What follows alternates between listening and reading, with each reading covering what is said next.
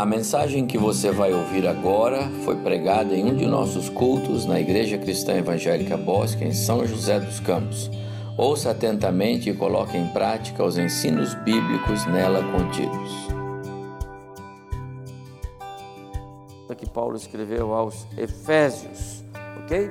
Uma das quatro cartas, cartas que ele escreveu da prisão. Efésios, Filipenses, Colossenses e Filemão são quatro cartas chamadas cartas da prisão. Eu gosto muito da Bíblia que tenho, né? Já está bem desfolhada, velhinha, remendada. Eu amo essa Bíblia porque, e eu sei que temos Bíblia muito mais, é, mais comentários aí, né? Pastor André né? Maior tem a Bíblia da editora, que é perfeita. Mas eu gosto desta Bíblia e esta Bíblia, o, comentário, o, comentarista aqui é o, é o Haile, e, e ele diz a respeito da carta aos Efésios que esta carta é muito mais uma encíclica do que uma carta específica à igreja cristã em Éfeso. Ele diz esta carta é uma carta que é ela é destinada a várias igrejas ele diz que nesta carta temos o eterno propósito de Deus de estabelecer e completar o seu corpo, que é a igreja. Então parece que Paulo nesta carta ele dá muita ênfase para esse ponto, que o eterno propósito de Deus é completar a sua igreja. Com isso nós temos uma informação: o dia que a igreja de Cristo estiver completa, o arrebatamento vai acontecer. Se você quer saber quando é que Cristo vai voltar, se você, perdão, se você quer saber quando, quando vai ser o arrebatamento da igreja, então você pode pensar nisso quando a igreja estiver completa. Enquanto faltar uma alma para ser salva nesse planeta, nesse século, nesse tempo que nós vivemos, nessa era, era da graça, era da igreja, enquanto estiver faltando uma alma, Cristo não arrebata a sua igreja. Quando completar, pimba, aí o arrebatamento vai acontecer. Só Deus sabe isso, porque só Ele sabe o número dos eleitos, dos escolhidos, ok? Para falar sobre essa questão de Deus estabelecer o seu propósito eterno em formação da sua igreja, então nesta carta, Paulo fala sobre as doutrinas, eleição, predestinação, justificação, santificação, adoção, redenção, segurança da salvação, dons espirituais e fala também sobre a igreja como a noiva de Cristo. Todas essas informações são importantes, porque elas fazem parte do que se de onde está fundamentada a nossa fé. Por isso é que nós tratamos dessas doutrinas todas ao longo desse primeiro semestre, OK? Nós não vamos fazer nenhuma retrospectiva detalhada de cada uma das doutrinas fundamentais da fé, ok? Nós não vamos fazer isso, nós consideramos isso lá atrás nos nossos estudos. Mas o que eu quero é usar a oração de Paulo. Então você já sabe onde eu estou, eu estou no primeiro capítulo da carta de Paulo aos Efésios e eu vou ler a partir do verso 15, não é? 15. A partir do verso 15, nós temos aí então a, a, a, o texto de hoje. Então, não vou fazer uma, uma introdução prolongada hoje, ficará para outro domingo, porque eu quero aproveitar mais é, é, esse, essa oração de Paulo. E eu quero responder hoje para os irmãos, por que, pastor, nós passamos seis meses estudando doutrinas, justificação, eleição, por que a gente se dedicou tanto a aprender a sã doutrina? porque tivemos quatro aulas de escatologia, tá certo? Então, nessa oração, Paulo vai nos responder por que dessa ênfase né, que a direção da igreja trouxe no estudo é, dessas doutrinas. Olha só a oração de Paulo para os crentes em Éfeso, capítulo 1, verso 15. Lemos assim: Paulo por, verso 15: Por isso também eu, tendo ouvido a fé que há entre vós no Senhor Jesus e o amor para com todos os santos, não cesso de dar graças por vós, fazendo menção de vós nas minhas orações, para que o Deus de nosso Senhor Jesus Cristo, o Pai da glória, vos conceda espírito de sabedoria e de revelação no pleno conhecimento dele, Cristo, iluminados os olhos do vosso coração, para saberdes qual é a esperança do seu chamamento, qual a riqueza da glória da sua herança nos santos e qual a suprema grandeza do seu poder para com os que cremos. Algumas traduções diz: a grandeza do seu poder que age em nós, os que cremos, segundo a eficácia da força do seu poder, o qual é o poder novamente que ele está em foco, o qual exerceu em Cristo, ou poder esse que Deus aplicou na ressurreição de Cristo, ressuscitando-o dentre os mortos e fazendo-o sentar à sua direita nos lugares celestiais, acima de todo principado e potestade e poder e domínio e de todo nome que se possa referir, não só no presente século, mas também no vindouro. E pôs todas as coisas debaixo dos seus pés, ou dos pés, pés do seu Jesus. E para ser o cabeça sobre todas as coisas, o deu à igreja, a qual é o seu corpo, a plenitude daquele que a tudo enche em todas as coisas. Até o final do verso 23. Só uma, uma breve é, consideração introdutória. Eu vou expor basicamente esta porção, mas eu quero particularmente trabalhar aqui nos versos 18 até 21. Mas basicamente, deixe-me fazer uma introdução nesta oração de Paulo que eu acho importante. Ele, ele diz assim no verso 16: Não deixo de dar graças por vós. Amados, uma das marcas do crente é gratidão. Uma das marcas do, do crente, do homem, da mulher, do jovem, de, seja qual for a sua,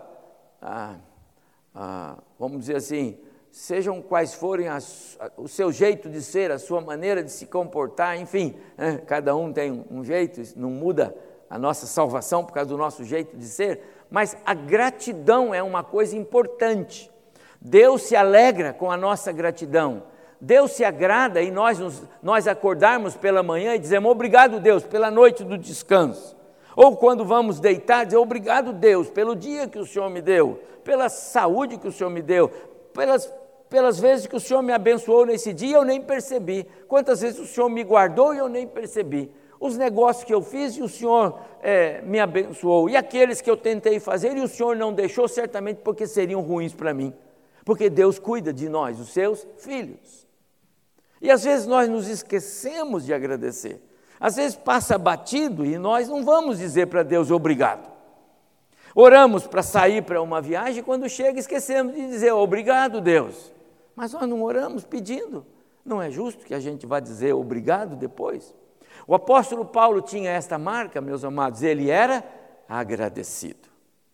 Agora, qual é a condição do apóstolo Paulo quando ele escreve aqui? Onde é que ele está? No spa? numa casa de campo, num, num hotel cinco estrelas, está descansando em férias, está viajando, está na praia? Não, Paulo está preso. Paulo está numa prisão. Está preso não porque ele cometeu qualquer deslize, ele está preso porque ele é um cristão. Ele está preso porque ele fala do Evangelho de Jesus, porque ele abençoa a vida de pessoas, e isso irrita né? o inimigo, irrita Satanás, e Satanás tem a seu serviço centenas de homens e mulheres governando, liderando em todo canto, em todo tempo, em toda época. Esse é o ponto.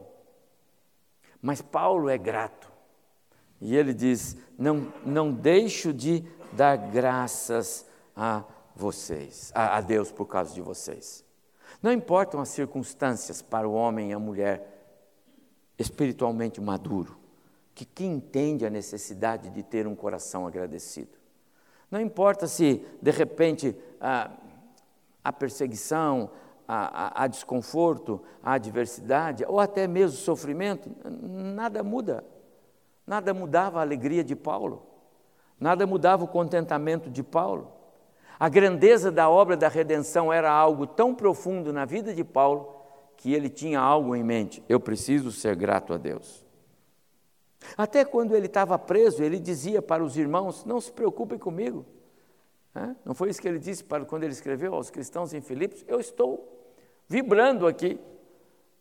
Pode parecer estranho para vocês, mas as minhas cadeias aqui, quer dizer, o fato de eu estar preso, isso está abençoando, porque centenas de pessoas aqui estão conhecendo o Evangelho de Jesus. A, a, a guarda real do império, todos eles já ouviram falar de Jesus e o plano da salvação. Os que me cercam já ouviram falar. Quando que eu teria essa chance? Paulo, ele sabia não murmurar, ele sabia agradecer. E é assim que ele inicia esta sua oração. Primeiro com esse agradecimento, não é? Ele se empenhava em expressar aos seus leitores originais. Estou falando lá dos cristãos da região de Éfeso, ok? Ele fazia questão de se expressar a eles, manifestando então a sua gratidão. E ele segue então a oração, o verso 18, agora vamos entrar. Oro para que os olhos do coração de vocês, coração tem olhos, não é? Oro para que os olhos do coração de vocês sejam iluminados para saberem qual é a esperança do seu chamado, primeira razão de que ele ora. Segunda razão, para que vocês saibam qual é a riqueza da, glorio, da gloriosa herança nos santos, ou a herança que há para os santos. Os santos, eu já estudamos isso numa doutrina da santificação, são aqueles que foram chamados por Deus, separados do mundo, do pecado, para Deus. A igreja é um povo chamado do mundo para Deus, por isso, santos, ok? E terceiro, para saberem qual é a suprema grandeza do seu poder, poder de Deus, que age em nós nós os que cremos, a igreja novamente em foco. Então, Paulo aponta a, a sua oração para três direções distintas, três dimensões é, clássicas da obra da redenção. E declara aqui, como a gente viu, fortemente o seu desejo. Qual é? Que os cristãos em Éfeso tivessem esse discernimento espiritual ele queria que eles entendessem que salvação, e eu tenho falado isso aqui, nós temos falado, os pastores quando pregam aqui de manhã, nosso desejo é que os irmãos entendam o que é que está por trás do processo salvífico de Deus. Não é simplesmente dizer você é salvo. Deus aplica todo o seu projeto de redenção. Ele aplica o novo nascimento, ele aplica o arrependimento, ele aplica a justificação, ele aplica a, a, a obra salvífica de Cristo, ele aplica a filiação, tornando-nos membros da família de Deus. Nós agora somos cidadãos dos céus, recebemos a identidade de, de Cristo, os nossos pecados foram pagos, agora limpos de toda qualquer condenação, nós somos agregados à família de Deus. Este é, este é o projeto de Deus para a salvação de pecadores. Compreende isso? Não é simplesmente está para lá e para cá. Não, não é. Esse projeto todo é que Paulo está dizendo. Eu quero que vocês tenham uma convicção, uma visão clara do que é a obra de salvação. Em outras palavras, o apóstolo Paulo está dizendo assim: Eu quero que haja discernimento espiritual em vocês, meus amados irmãos, para que vocês vejam a salvação como Deus a concebeu e como ele a vê. Quando nós não estudamos a Bíblia, quando nós não ouvimos pregações, ouvimos exposições bíblicas, nós temos visões equivocadas sobre o plano salvífico. A gente se acha que é filho de Deus, e às vezes pode até ser mesmo, mas não entendemos nada da Bíblia, não entendemos de salvação, porque há um contexto por trás disso que Deus quer que a gente conheça. Lembra, eu falei hoje de manhã. Às vezes a gente pilota carro, mas não sabe muitas coisas que o nosso carro tem à nossa disposição. Por quê? Porque a gente não leu o manual. E a gente nunca pediu para alguém que entende mais do que nós, para que nos dê a informação do que é que está escrito no manual, ou quais são os benefícios que o nosso carro tem para nós. E há tantos benefícios desses carros modernos, mas a gente às vezes não sabe. A gente vende o carro e nunca sabia que tinha lá um dispositivo que podia fazer isso, aquilo, aquilo outro, a gente nunca viu. Às vezes na vida cristã é mais ou menos assim. Todos vocês conhecem, John MacArthur conta naquele livro, o rapaz que comprou uma passagem para passar 15 dias no mar, perdão, num cruzeiro marítimo, não é? Já contei isso aqui. E aí ele comprou uma passagem, ele achava que era o dinheiro da passagem, ele levou com pão com pasto de amendoim para comer durante os 15 dias. Depois de uma semana ele não aguentava mais comer pão com pasto de amendoim. E aí ele encontrou um homem andando com uma bandeja e falou: que não dá para salvar uma perninha de frango para mim? E o homem disse para ele, mas você é clandestino aqui? Ele disse, não, eu não, eu comprei minha passagem. Deixa eu ver. Aí tirou do bolso, aqui minha passagem. O homem, garçom disse, então vira o verso. E no verso estava escrito, está tudo incluso. Você tinha o direito de comer e beber aqui todo esse tempo, por que você está comendo pão com pasta de amendoim? Porque ele não leu o verso da passagem que ele comprou. Amados irmãos, a Bíblia nos diz tantas coisas que Deus nos dá, por isso que nós temos que entender a doutrina da redenção, da justificação, da salvação, do, da santificação, da adoção e etc, etc. Todas elas, e até a doutrina bíblica da escatologia, para a gente saber que um dia Cristo vai nos arrebatar e nós não vamos ver tribulação, nós não vamos ver anticristo, nós não vamos, porque a Bíblia nos assegura isso. Paulo diz: Eu oro para que, para que Deus ilumine os olhos do coração de vocês, para que vocês possam ver a grandeza da obra que Deus está fazendo na vida de vocês. Essa é a razão pela qual nós estudamos doutrinas bíblicas aqui ao longo desses seis meses. Paulo quer que eles vejam como Deus vê. É como se pegasse as lentes de Deus para ver aquilo que Deus quer que a gente possa ver. Em outras palavras, Deus quer que nós consideremos o plano salvífico e a obra da salvação do ponto de vista dele, e não do ponto de vista que os homens pensam que é. Essa é a ideia. E é sobre isso que Paulo vai tratar aqui. Então, ele vai tratar de três temas, e eu destaquei os três temas, tá certo? Esperança do chamamento, ou seja, como é que é essa questão de Deus nos chamar? Deus nos escolher e nos chamar para sermos seus filhos. Segundo, ele fala que ele quer que eles entendam sobre a herança que há em Cristo. Então, esta herança é futura. Por quê? Porque tem a ver com aquilo que vamos receber na eternidade. O que recebemos hoje é só um vislumbre, é só alguma coisa que está é, ainda como sombra para nós.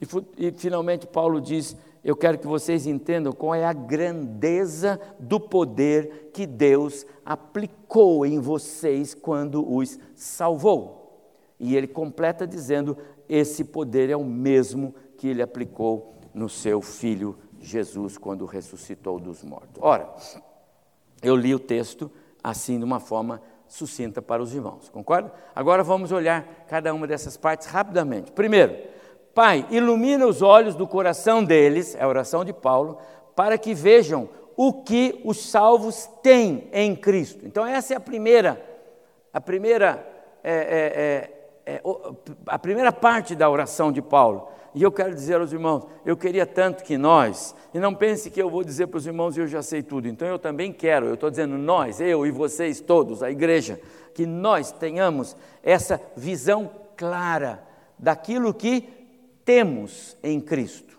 Paulo diz assim, verso 18: Oro para que os olhos do coração de vocês sejam iluminados, a fim de que vocês conheçam a esperança para a qual ele os chamou. É o que vocês já têm. Na sua Bíblia diz assim: seu chamamento. Essa expressão aparece na maior parte das, das traduções, tá certo? Para nos lembrar tudo aquilo que temos. O que é que temos? E Paulo vai dizer aqui, não é? é, é temos o chamado. A iniciativa é de Deus. O que você tem como certo e líquido na sua salvação, meu prezado irmão e irmã, é que Deus o chamou. Não foi você que escolheu Deus, foi Deus que escolheu você. Não foi você que se ofereceu para Deus, foi Deus que foi atrás de você.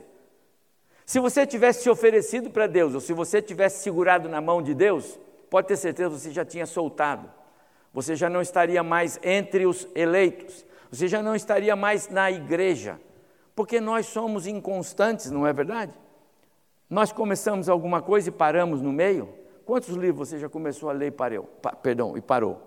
Quantos cursos você começou e parou? Quantas coisas você começou Nós paramos no meio de muitas coisas.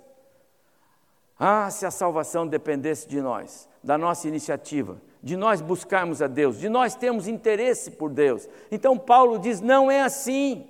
Vocês precisam entender a riqueza do seu chamamento, entender como é precioso o fato de que se você é salvo hoje, é porque Deus o chamou. Isso é importante. Em Cristo, em Cristo. O plano salvífico estava no coração de Deus antes da construção do mundo. A cruz de Cristo já fazia parte da história do plano de salvar o homem antes de haver mundo. Antes de Adão pecar, antes de haver Adão, antes de haver terra, já viu uma cruz no coração de Deus e nessa cruz ele já viu o seu próprio filho para resgatar o homem. E nós estudamos aqui nas doutrinas de manhãs, e você se lembra disso, que se não houver cruz, se não houvesse a cruz, e se não houvesse a morte de Cristo, para ele ser o primeiro ressurreto num corpo glorificado, não daria para cumprir a promessa de Deus que é Cristo, depois os que são de Cristo na sua vinda, conforme Paulo, sob a inspiração do Espírito Santo, escreve em 1 Coríntios 15. Por que, que Paulo escreve assim? Porque no céu não dá para entrar os, os, os adâmicos, os adâmicos, que foram feitos conforme a imagem e semelhança de Deus, perderam a sua, a sua espiritualidade, morreram. O homem não foi, é, é, é, o homem não foi afetado pelo pecado, assim, como que é, perdendo algumas das suas faculdades ou algumas das suas características divinas. Não, o homem morreu mortos nos seus delitos e pecados, afastados de Deus, banidos da presença de Deus, não há justo nenhum sequer. Quando Jesus vem a este mundo sem pecado, e sem pecado ele recebe o pecado da humanidade e morre na cruz, ofertando-se a si mesmo diante do Pai, e ele ressuscita dentre os mortos. Essa ressurreição de Cristo é a força da minha e da sua ressurreição um dia para sermos como Ele, porque no céu só entra igual a Jesus. Por isso que Paulo escreve em 1 Coríntios: assim será então, primeiro Cristo, as primícias, isso já aconteceu, 1 Coríntios 15, lá no finalzinho, depois do capítulo, verso 52 para frente, primeiro Cristo, depois os que são de Cristo. E aí está falando da igreja. Mas qual é o modelo do cidadão do céu? É o modelo de Cristo. Para que haja esse modelo de Cristo, a cruz precisou existir. É sobre isso que o apóstolo Paulo fala, e esse é o ponto importante, e é sobre isso que ele está falando aqui. Entenda a preciosidade do seu chamado. Você foi chamado para ser parecido com Cristo um dia na eternidade, no céu, como cidadão do céu que, que Paulo está focando aqui? A, do, a doutrina da predestinação, fomos predestinados, da eleição, da justificação, da redenção, a, a doutrina da santificação, a esperança da nossa salvação, a garantia, todo, todo esse aspecto Paulo está tratando aqui. Isso, meus amados irmãos, Paulo diz: vocês têm em Cristo. Essa é a primeira e grande afirmação. Vocês têm em Cristo. Quando ele escreve aos cristãos, é, é, aqui mesmo, perdão, é, a igreja de Éfeso, no capítulo 2, ele diz assim, naquele, no verso 12, ele diz assim, naquele tempo vocês estavam sem Cristo, separados do verdadeiro Israel. O verdadeiro Israel é aquele que é fundamentado na fé de Abraão e não na lei mosaica, não é? Mas agora em Cristo, vocês alcançaram, ao que foram alcançados pela graça, tem esta esperança. Qual é a esperança? A esperança que não nos deixa desistir. Por quê? Porque nós já somos salvos. Irmão, você já é escolhido, você já é um salvo, você já pertence ao Senhor Jesus. Se a graça de Cristo o alcançou, se você já reconheceu os seus pecados, se você já confessou os seus pecados, se você já entendeu o plano de Deus na sua vida, você é nova criatura. Talvez você não tenha feito formalmente a sua oração, mas pode fazer hoje, Senhor. Eu me arrependo dos meus pecados, eu entendo que Jesus morreu na cruz por mim e eu quero entender esse Jesus. Por favor, faz isso por mim. Se você fizer essa oração, não é a sua vontade, não é o seu coração, é porque o Espírito Santo de Deus está mandando você fazer assim. E se você tem já feito esta oração, se isso é uma realidade na sua vida, então você agora é impulsionado a não desistir. Paulo, quando escreve aos Coríntios, no capítulo 4, segunda carta, ele diz assim: Em tudo somos atribulados, mas não angustiados, perplexos, mas não desanimados, perseguidos, mas não desamparados, abatidos, mas não destruídos. O que é que dá sustentação para a fé do crente? O Espírito que habita. Você tem o Espírito Santo? Não importa quantos anos você tenha. Se você já entende sobre a graça da salvação, desde os meninos mais jovens até os mais antigos, os mais com DNA mais com mais tempo, você entende o que é ter ou não a segurança de que você é habitado pelo Espírito Santo de Deus. Isso é o que você tem. Esse é o alicerce da sua fé. É sobre isso que Paulo está falando. Eu quero que Deus ilumine o coração, os olhos do coração de vocês, essa figura extraordinária.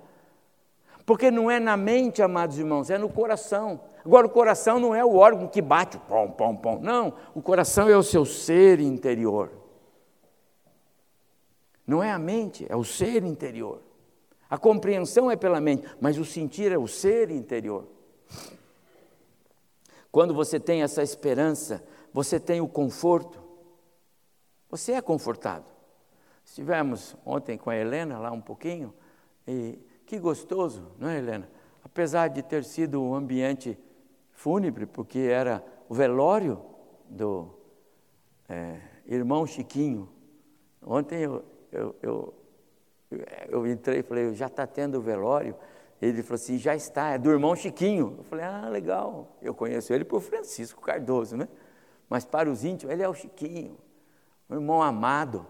Apesar do ambiente, não havia desespero, não havia é, sofrimento, não havia revolta. Conversando com a Helena e, e a Cida, outra irmã, ela dizia, pastor, como Deus é bom, sabe? Porque ele nem sofreu agora. A gente já orou muito por ele aqui na igreja, né? em épocas passadas, por causa dos probleminhas que ele estava vindo aí com o câncer, mas agora o Senhor o levou assim, sem dar sofrimento, sem nada. Deus é bom a gente tem o conforto. Por que, que nós temos o conforto? Porque temos o Espírito. E sabemos que o Francisco, assim como a, a Geraldina, que o pastor André mencionou aqui, a irmã do, do presbítero João, que foi recolhida essa semana também, esses irmãos estavam em Cristo. Amados, como é bom eu quero crer que todos vocês devem ter exemplos, mas eu tenho lembrança na minha mente de ver assim mães desesperadas, é, sabe, querendo esganar-se porque morreu o filho, morreu a filha, por quê? Porque não consegue ter um pingo de fé que Deus está no controle de todas as coisas. Como é bom ter o conforto do Senhor.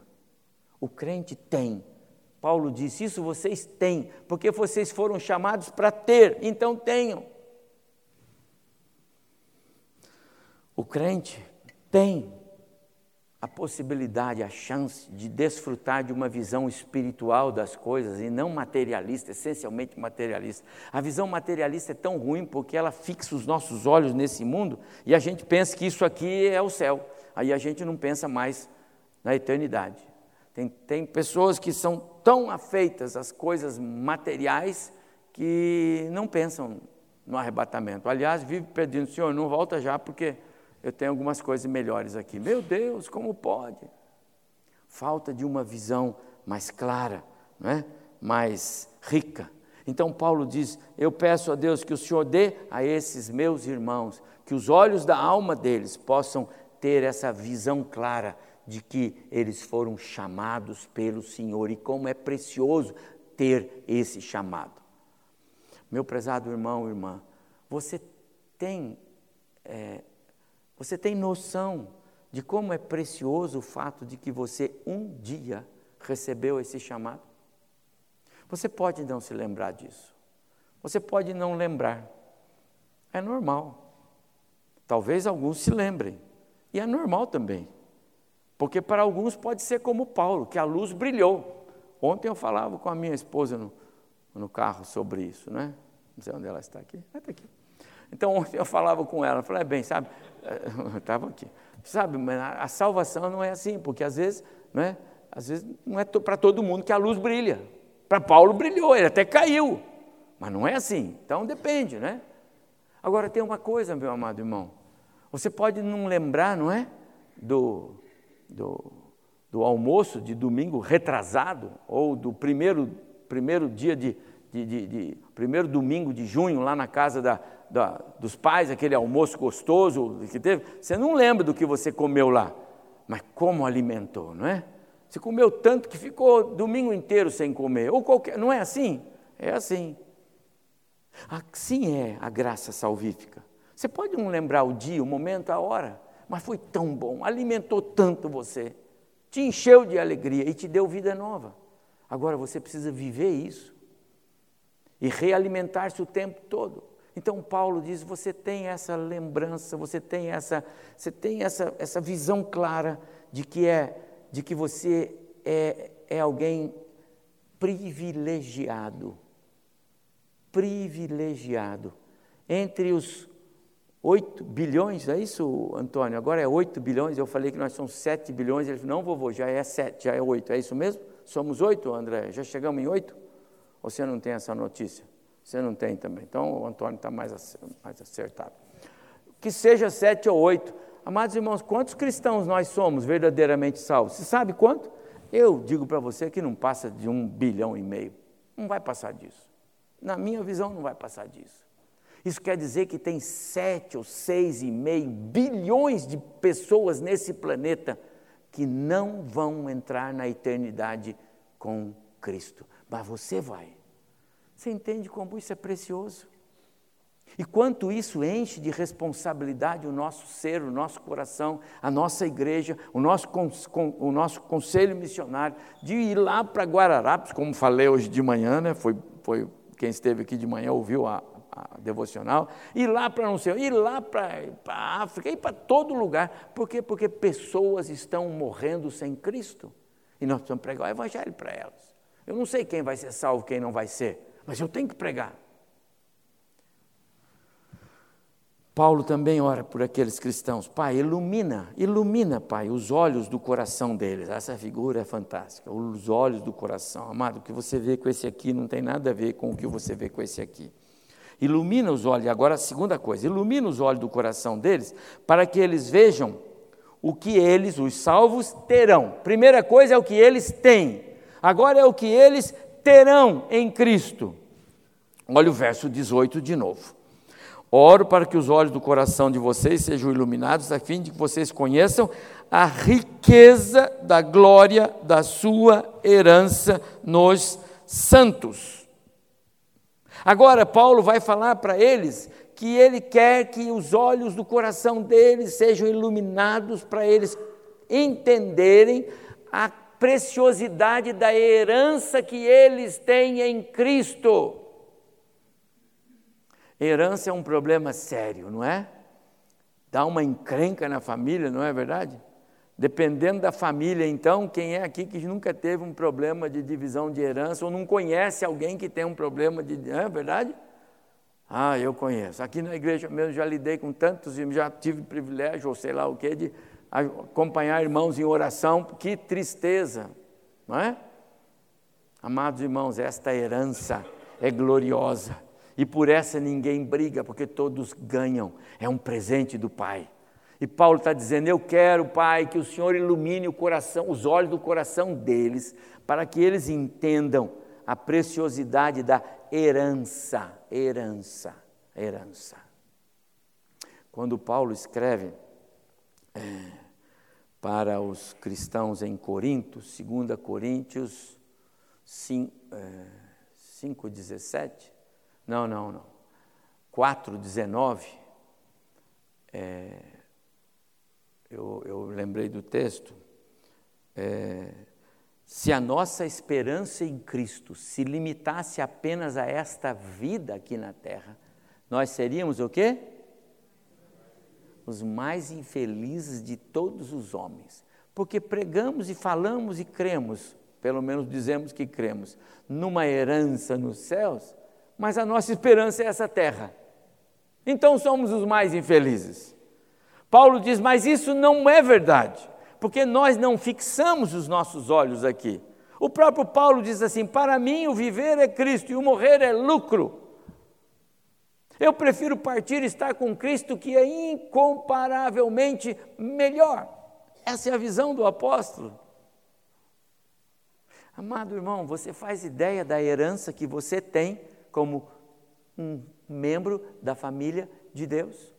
Uma das doutrinas que nós estudamos aqui, eu deveria ter pregado aqui todas as doutrinas estudadas, mas uma dessas doutrinas nós falamos muito sobre a nossa filiação.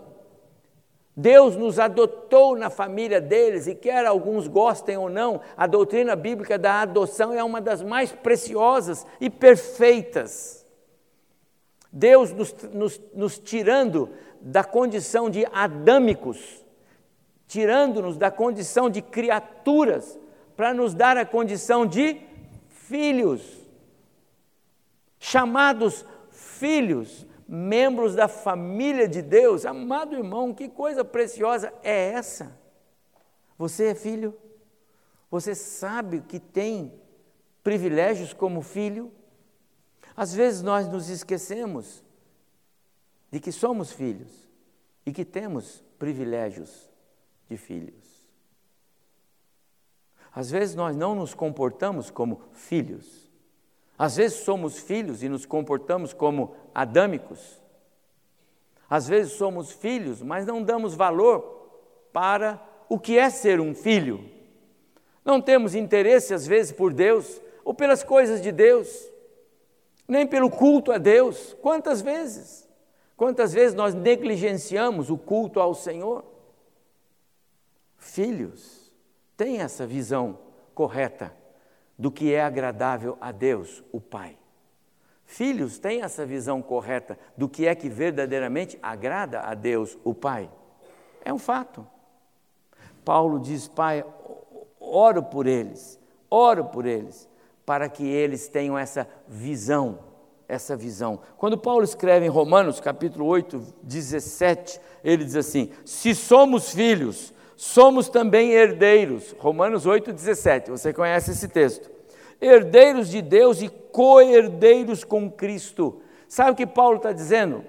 Tudo que é de Deus é do Filho, qual? Jesus. E tudo que é de Jesus é dos crentes, quais? Os co-herdeiros com Cristo.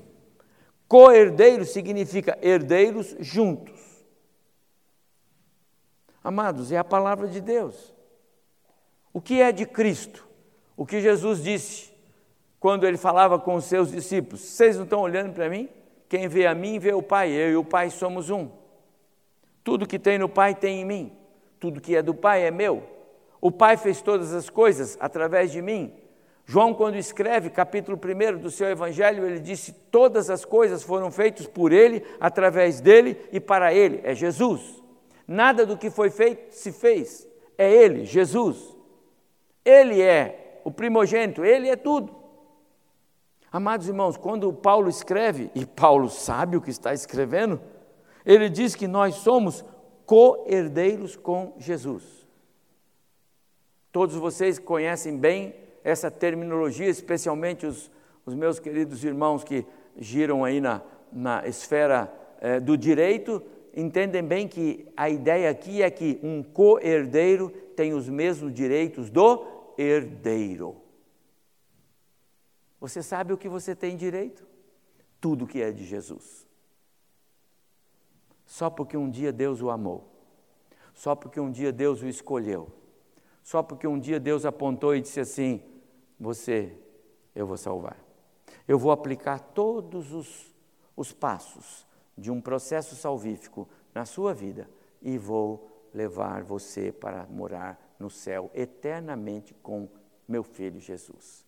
Você não vai ser alguém que vai passar por esse mundo, viver, morrer, ser sepultado, ressuscitar lá no dia da, do julgamento final, Apocalipse 20, verso 11 em diante, para receber a condenação, morte eterna e vai viver eternamente morto.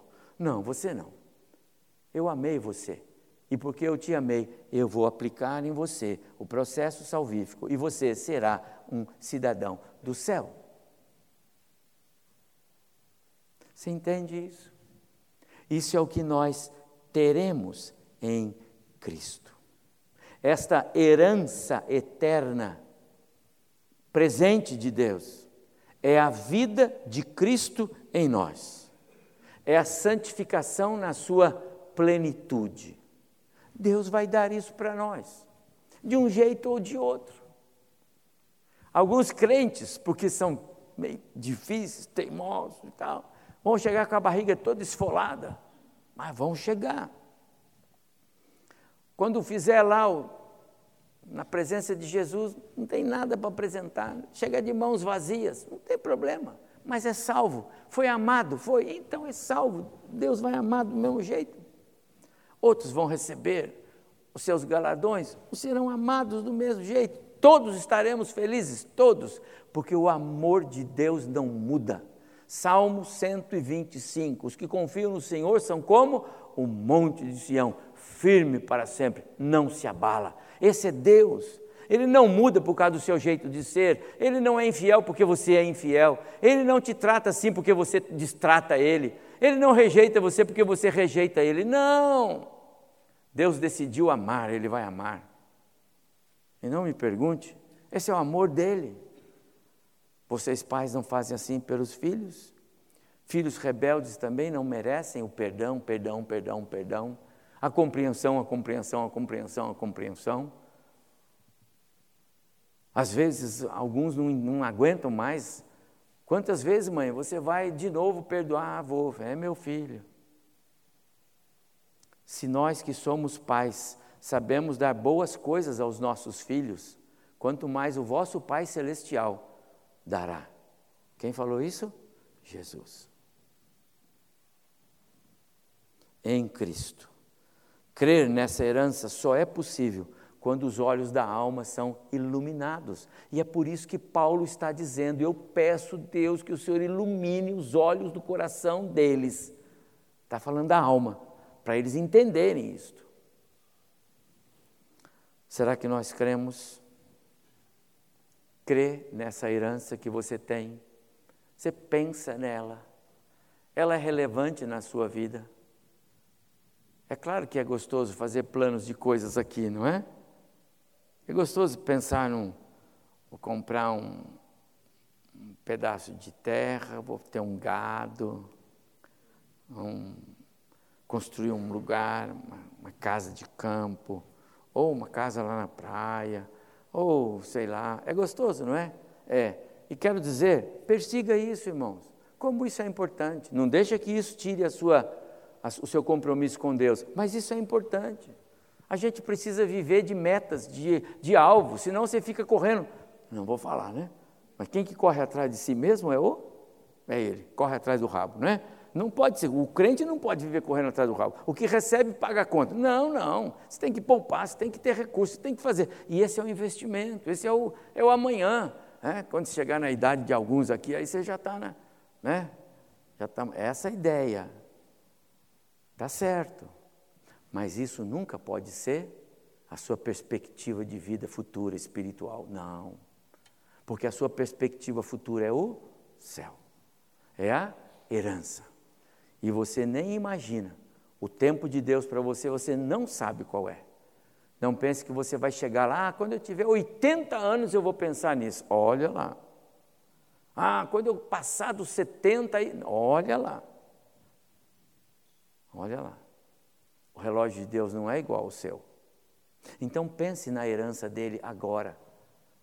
Valorize isto. E você vai ver como é muito melhor. Mas por último, eu vou terminar aqui. Paulo ora para que o Pai ilumine, Deus o Pai, ilumine os olhos do coração deles. Então, primeiro, para eles saberem o que eles têm. Segundo, para eles saberem o que eles terão.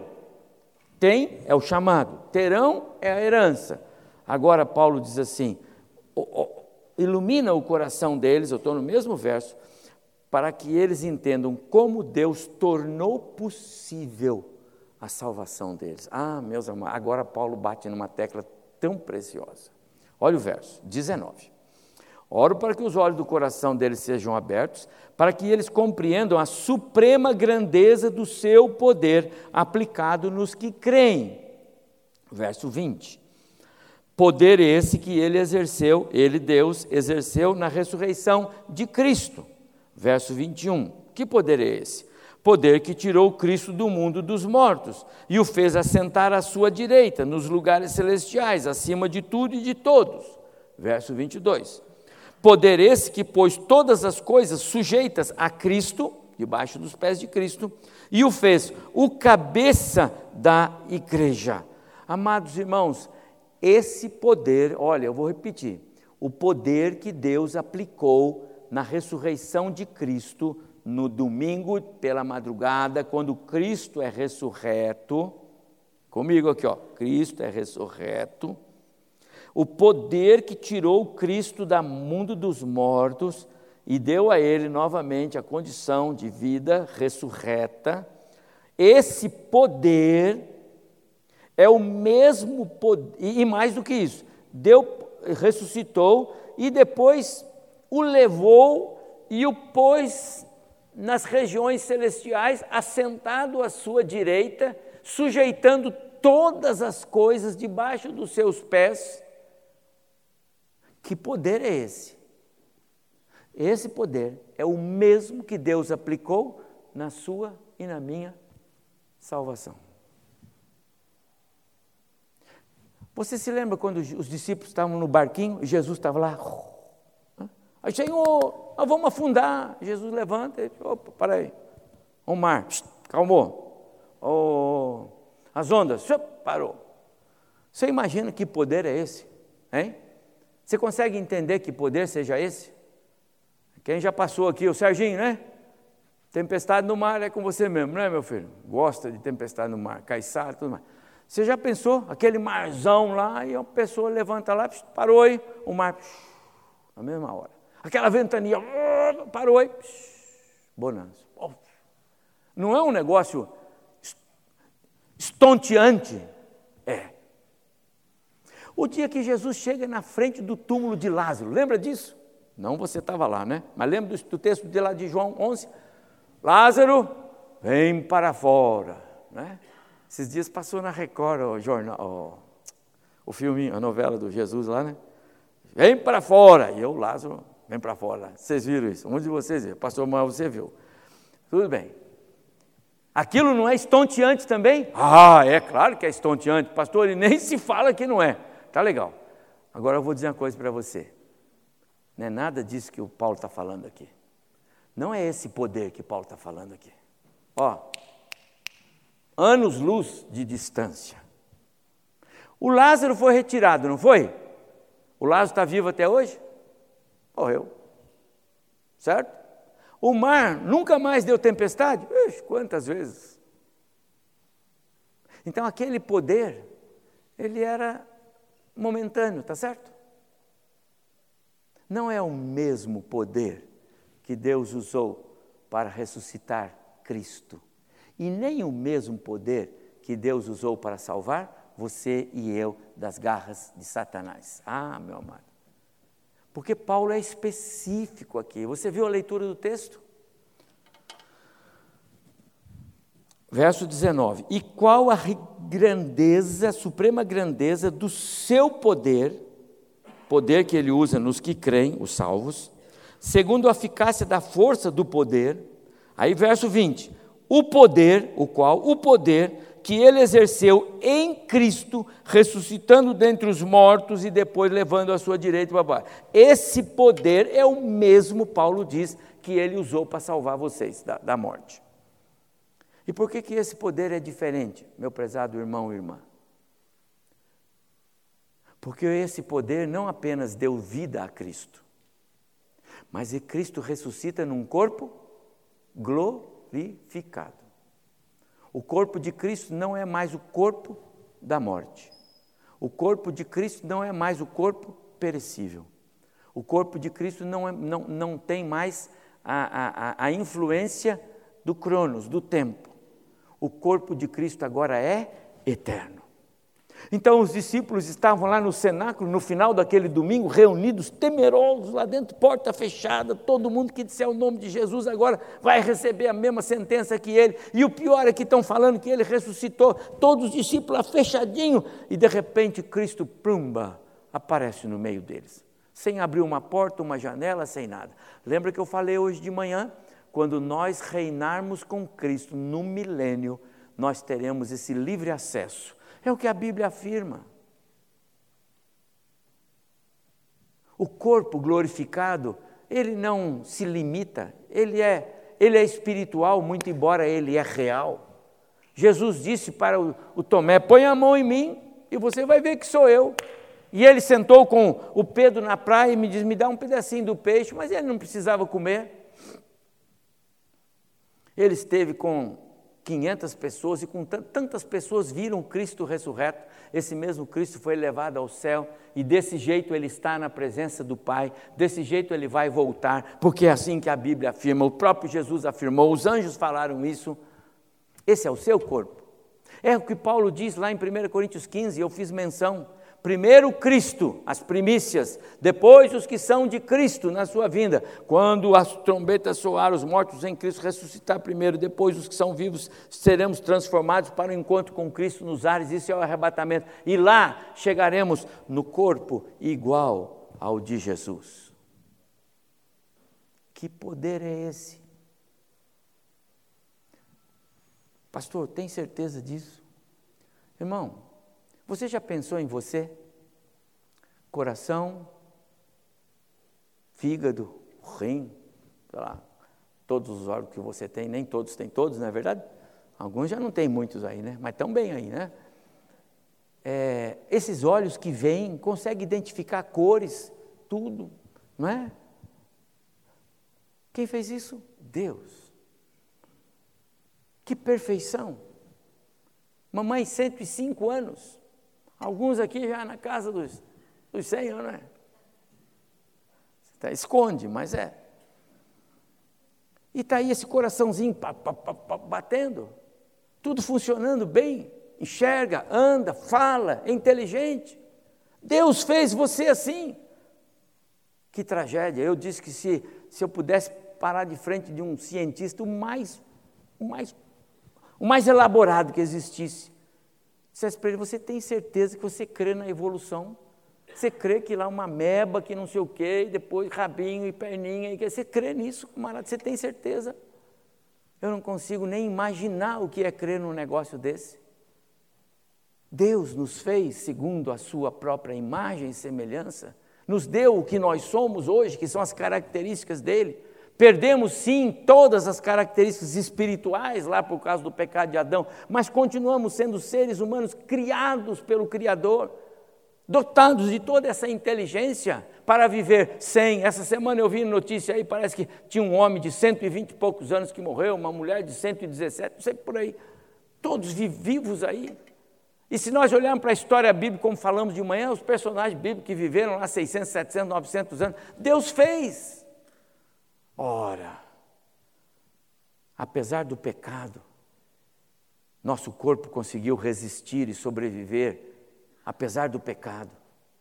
Imagina quando Deus nos transformar num corpo como é o de Cristo, sem mais a influência do pecado, sem mais o desgaste do pecado.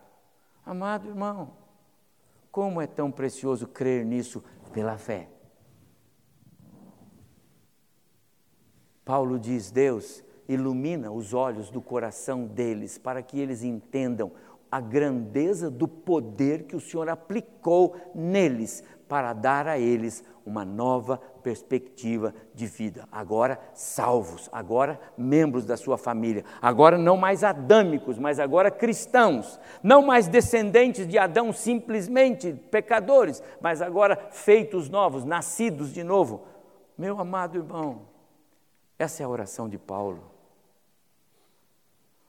Poder que quebra a dureza do coração do homem. Quantas pessoas você vê? Eu nunca vou imaginar aquela pessoa salva.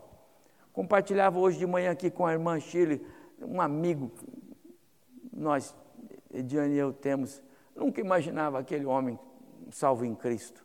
Tantas vezes falamos de Jesus, tanto amigo tão pessoal. Um dia veio nos abraçar no supermercado. Agora somos irmãos em Cristo. Eu falei, não acredito que estou vendo.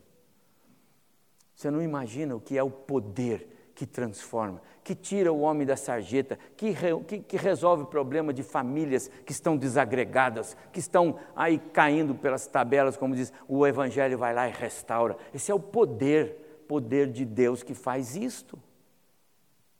Esse poder que muda coração, que dá novos rumos, que dá nova perspectiva de vida. Paulo diz: esse poder que tira do mundo do crime, do vício, das drogas, da perdição e põe sentado num banco de uma igreja, glorificando a Deus, levantando a mão e pregando o Evangelho.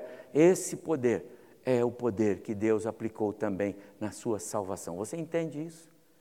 Você entende o que você tem, o que você terá e o que Deus fez para que você tivesse tudo isso? É o que Paulo está dizendo. É por isso, meus amados irmãos, que nós estudamos aqui as doutrinas fundamentais da fé cristã. Para nós entendermos o que Deus fez, não é, não é qualquer coisa, é muito. A minha oração é que esta igreja tenha espírito de sabedoria. Paulo ora por isso. E de esperança, para que o conhecimento de Deus seja pleno na nossa vida. que haja desejo no coração dos irmãos de cultuar a Deus. Amado irmão, você só tem uma chance por semana, como igreja, de cultuar a Deus. É essa hora, ou é aquela breve hora da manhã. E quantas vezes nós desprezamos esse momento? Quantas vezes nós ocupamos esse momento com outras coisas? Quantas vezes nós negligenciamos estar na casa de Deus? Será que Deus está aplaudindo a nossa vida? Por quê? Deus pergunta: por que você me rejeita? Você entende o que eu fiz por você na cruz? Por que você me deixa para trás quando eu sempre priorizei você? Por quê? Sabe? Apocalipse 3,20 não é para o incrédulo, é para você que é crente e está rejeitando Cristo. Estou à porta e bato. Se você abrir a porta do seu coração, eu vou entrar. Porque você me pôs para fora. Você é salvo, mas você me põe para fora. A minha oração é para que os irmãos desta igreja tenham desejo. Você só vai voltar aqui domingo que vem à noite, a menos que esteja aqui na quarta-feira estudar salmos conosco e na quinta-feira no seu grupo, mas você só vai voltar aqui de novo domingo que vem. Como vai ser a sua vida esta semana, se você não levar a energia da palavra de Deus no seu coração? Acho que vai viver de quê? Fique sem comer. Passe sábado, domingo sem pôr uma gota de comida ou de água na boca. Eu quero ver a sua semana como vai ser. Às vezes nós negligenciamos as coisas mais preciosas por caprichos nossos relaxamento espiritual. Será que Deus se agrada disso? A minha oração é que esta igreja tenha mais e mais é, desejo de entender a riqueza da sua chamada. Vocês foram chamados, como eu, chamados para sermos igreja, para sermos salvos. Temos que amar isso, temos que valorizar isso.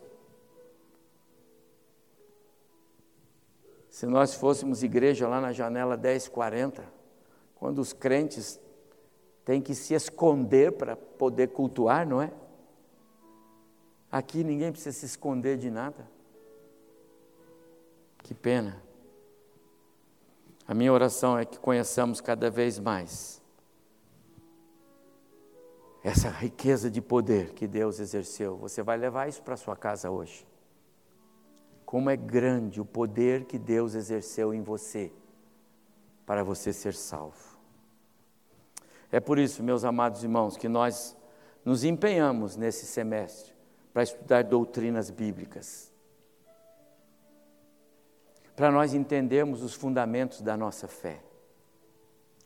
Na qualidade de cidadãos dos céus, precisamos entender aquilo que Deus quer que nós saibamos a respeito de Cristo, o seu Filho, que ele pôs na cruz por causa de nós. E aí nós vamos entender o que é essa luz que Paulo diz. Eu oro para que essa luz brilhe dentro de vocês, que essa luz ilumine o coração de vocês. Só a luz de Cristo revela o caminho errado na nossa vida. Às vezes nós somos crentes, mas não deixamos a luz de Cristo brilhar. E aí a gente continua andando domingo após domingo, semana após semana, no caminho que nós mesmos traçamos.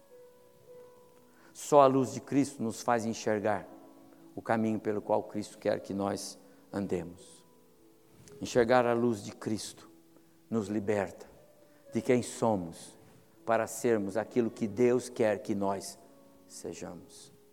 É tão importante isso. Essa é a oração pela qual é a oração que Paulo faz por aqueles cristãos. A minha oração é que Deus nos ajude, que nós possamos enxergar as insondáveis riquezas de Cristo para nós, como igreja.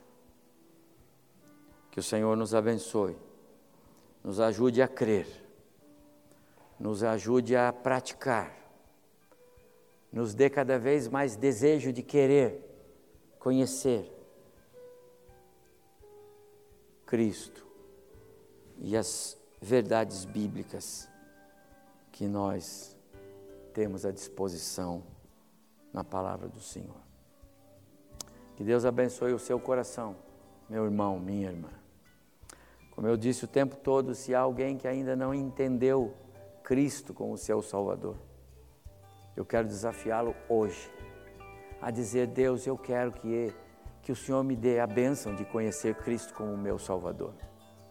Porque se você fizer esta oração que ainda não fez, é porque o Espírito está movendo você a fazer. E Deus vai ouvir. E Deus vai ouvir. E quando chegar o dia, quando Cristo arrebatar a sua igreja, como diz aquele hino, quando se fizer a chamada, lá estarei. Deus abençoe.